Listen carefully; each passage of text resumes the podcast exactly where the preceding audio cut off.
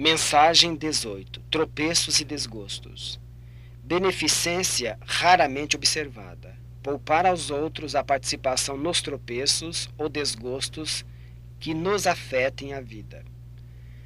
Pensa na inquietação que experimentas quando familiares e amigos te comunicam um problema pessoal que não consegues resolver, e tanto quanto possas, procura dissipar por ti mesmo as nuvens de aflição que porventura te ensombrem o campo íntimo. Para isso, entrega-te às tarefas novas, cuja execução se te faça compatível com as próprias forças e nas quais te reconheças útil aos demais. Se não podes efetuar de imediato semelhante esforço, desloca-te pouco a pouco do mundo mental menos ajustado ao encontro de atividades diferentes das obrigações rotineiras, suscetíveis de propiciar-te refazimento ou renovação. A leitura de um livro edificante, uma visita construtiva, o passo na direção daqueles que atravessam dificuldades maiores no objetivo de auxiliá-los. O aprendizado de técnicas que enriqueçam a personalidade.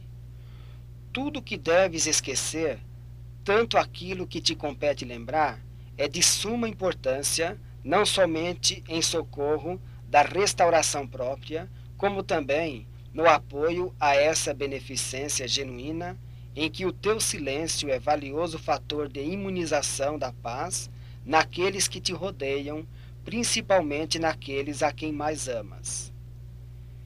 Se a criatura a quem te confias no capítulo da perturbação ou da enfermidade não dispõe de recursos suficientes para melhorar-te a situação, a queixa em que te extravasas é tão somente um processo de amargurar os entes amados ou um meio de expulsá-los de teu convívio.